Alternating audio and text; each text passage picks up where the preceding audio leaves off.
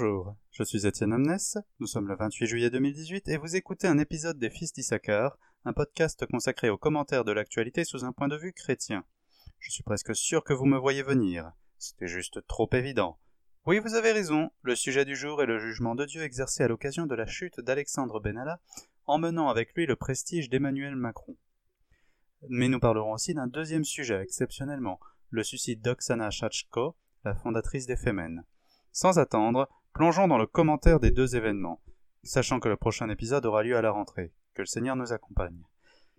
Il ne sera pas nécessaire de faire un long rappel des faits. La semaine dernière, le journal Le Monde a diffusé les vidéos d'un collaborateur d'Emmanuel Macron à l'Élysée, Alexandre Benalla, en casque et brassard de policier, emmener à l'écart un manifestant à Paris et lui donner des coups de poing. Par la suite, Pandore a bien ouvert sa boîte, et l'on a appris ainsi quantité de privilèges, vrais ou faux, qui auraient été ainsi accordés à Alexandre Benalla qui s'occupait de la sécurité à l'Élysée. Je ne referai pas ici une liste que vous avez probablement lue déjà quelques centaines de fois. Et enfin, The coup de grâce, suite à ces faits, qui pour un simple civil coûte trois ans de prison, la seule sanction qui fut pour Alexandre Benalla fut une simple suspension de quinze jours. Et voilà pour toute punition, ce qui a prêté le flanc à toutes sortes d'accusations, parfois fantaisistes, parfois très sérieuses. Beaucoup d'articles ont été écrits sur le sujet. Permettez-moi d'apporter directement ma contribution originale. Premièrement, j'aimerais rappeler ces paroles de l'Ecclésiaste.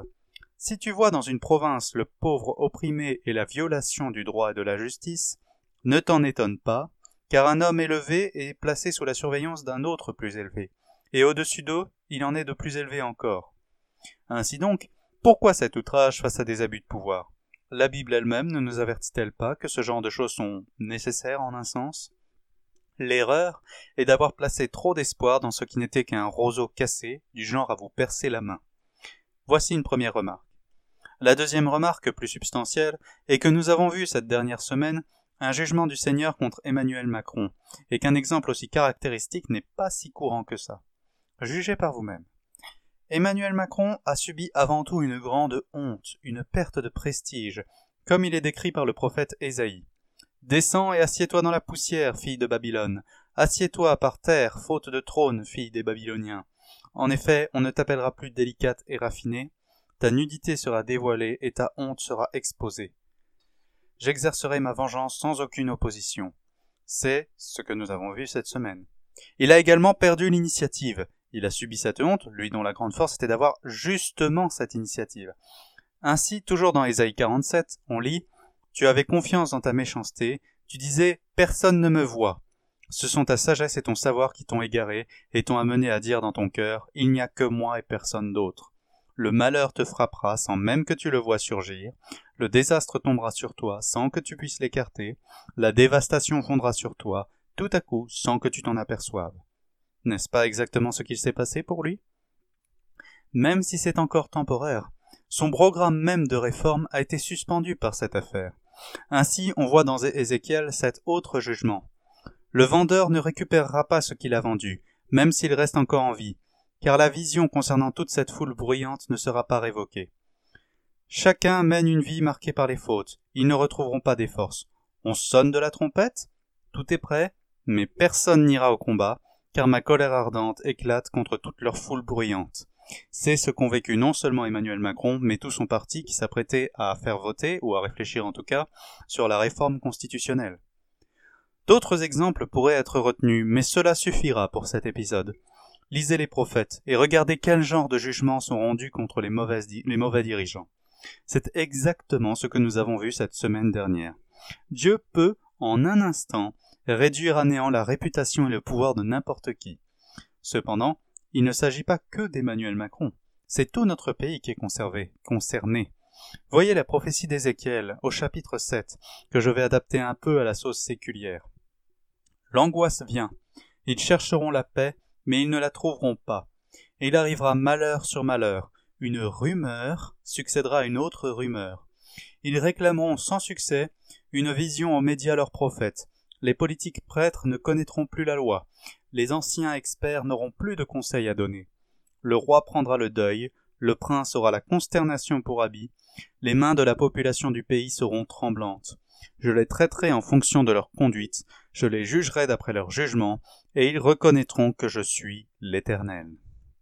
Ainsi donc, c'est notre nation entière qui traverse une époque de jugement. Mais je répète la fin de la prophétie. Je les jugerai d'après leur jugement, et ils reconnaîtront que je suis l'Éternel.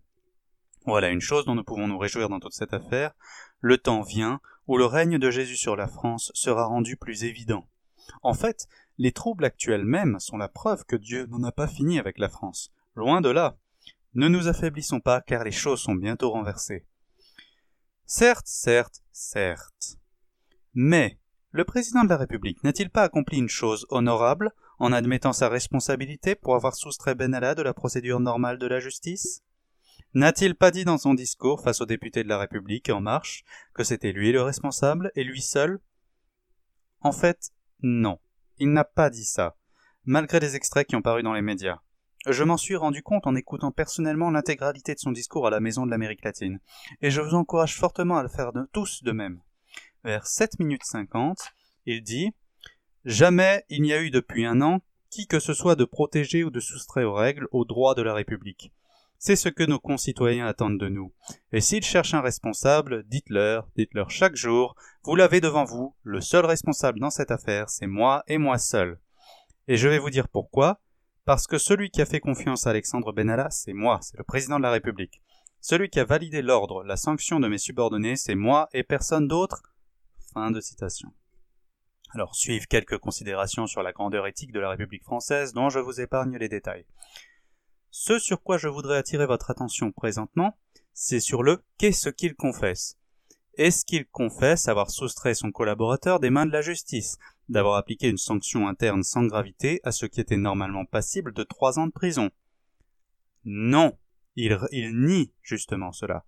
Il confesse simplement être au sommet de la hiérarchie française et d'agir comme le responsable de l'Élysée, ce qui est exactement ce qu'il est, sans aucune admission de faute.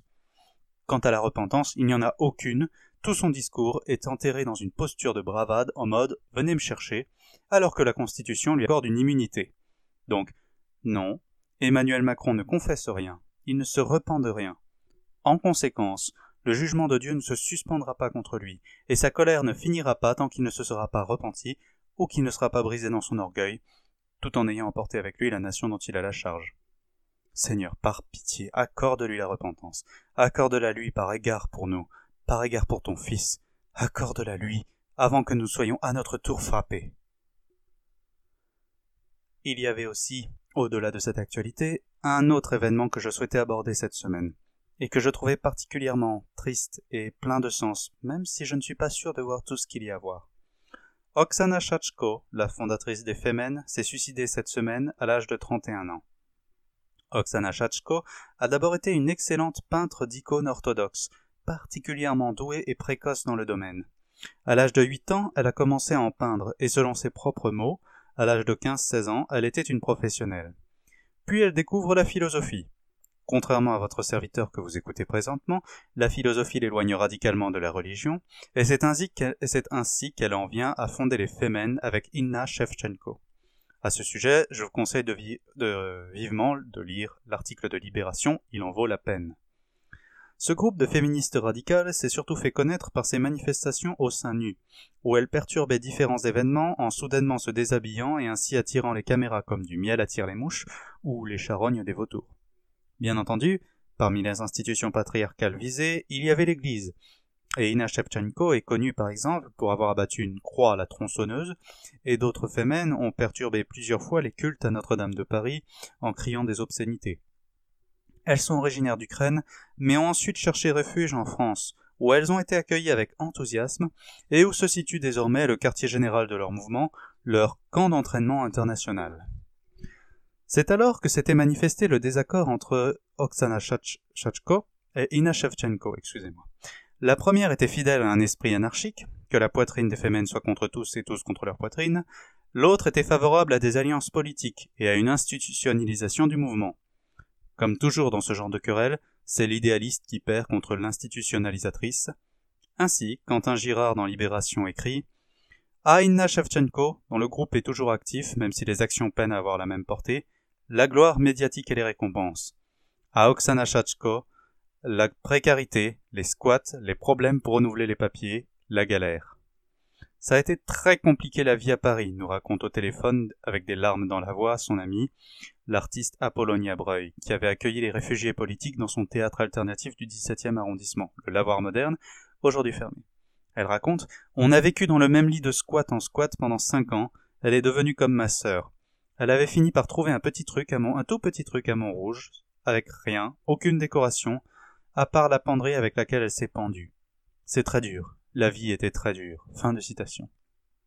Après 2015 et avoir quitté donc les elle était revenue à sa première passion, son premier art, toujours avec le même talent, l'iconographie. Sauf qu'au lieu de peindre des icônes, elle peignait des anti-icônes. Les anges de la Trinité étaient ainsi représentés sous une burqa, Jésus avec une bouteille d'alcool et d'autres que je ne décrirai pas car vraiment scandaleuses. Ultimement, elle s'est assassinée elle-même, apparemment vaincue par le poids de ses frustrations, de ses blessures, de ses déceptions.